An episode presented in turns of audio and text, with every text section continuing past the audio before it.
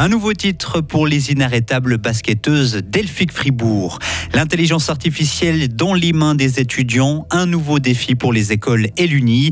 Et le fondateur de Menu Bike passe la main après 25 ans. Et la semaine va être moins froide, on aura 4 degrés aujourd'hui, nous aurons même droit à quelques rayons de soleil, rendez-vous compte jusqu'à mercredi. Lundi 30 janvier 2023, Loïc Chorderet, bonjour. Bonjour Mike, bonjour tout le monde. Elfic Fribourg, à nouveau sacré.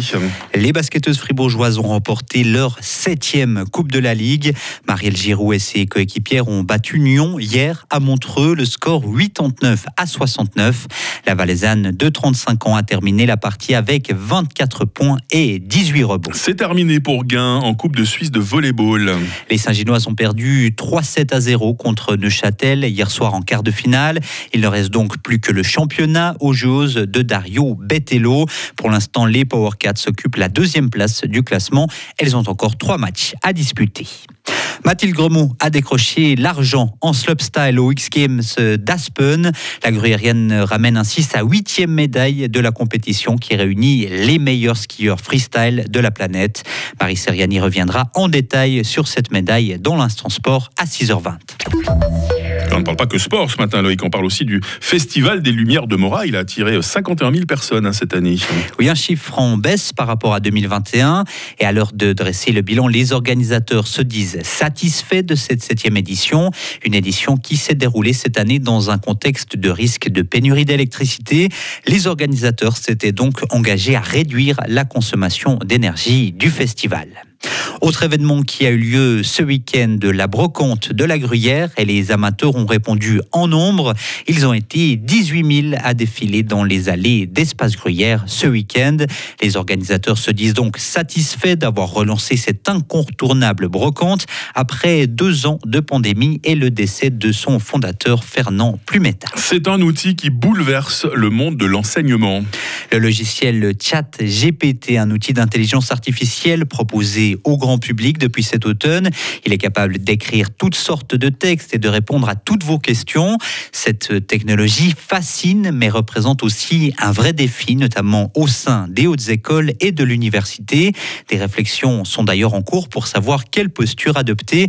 Écoutez Bernard Riss, le vice-recteur de l'université de Fribourg. On verrait bien justement développer des formations qui expliquent déjà le fonctionnement de ces, de ces outils-là, qui expliquent comment peut-être on peut aussi l'utiliser de manière responsable. Donc il ne faut pas seulement voir du, négatif, euh, mais aussi sensibiliser justement, euh, par exemple, les étudiants à ne pas juste prendre, euh, prendre un texte qui est, fourni par ChatGPT et croire tout ce qui est marqué.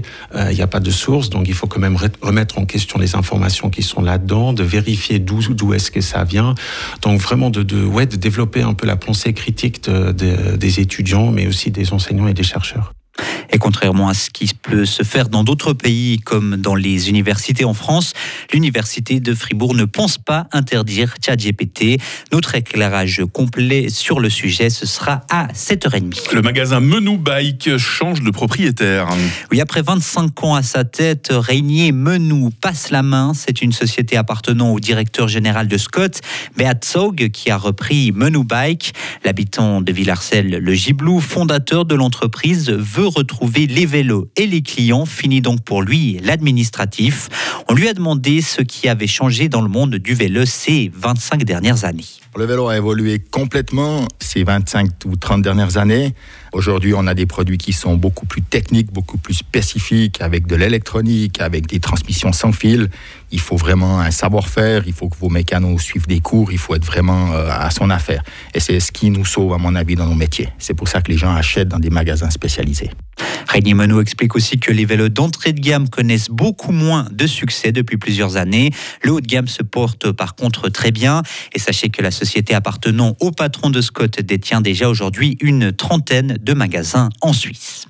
Acheter du cannabis dans une pharmacie, c'est possible dès aujourd'hui à Bâle. Pas pour tout le monde, mais pour plusieurs centaines de participants choisis pour un essai pilote. L'objectif est d'étudier les effets sur la santé d'une distribution légale de produits à base de chanvre. À base de chambre. C'est terminé. Et enfin, la guerre en Ukraine ne deviendra pas un conflit entre la Russie et l'OTAN. Voici ce qu'a réaffirmé hier le chancelier allemand Olaf Scholz après sa rencontre avec le président chilien. Il a précisé que l'Allemagne n'enverra pas de troupes ni d'avions de combat en Ukraine. Après plusieurs semaines d'hésitation, l'Allemagne a par contre accepté d'envoyer 14 chars Léopard. Ah, je sais pas vous, Loïc, mais moi j'ai l'impression qu'on sera pleinement rassuré le jour où cette saleté de conflit sera enfin terminée. hein. Alors ça c'est sûr. Ouais. Loïc Chorderet qui nous informe tout au long de cette matinée. On se retrouve dans quelques instants avec euh, toute l'équipe hein, pour prendre l'ambiance au seuil de cette nouvelle semaine. Retrouvez toute l'info sur frappe et frappe.ch.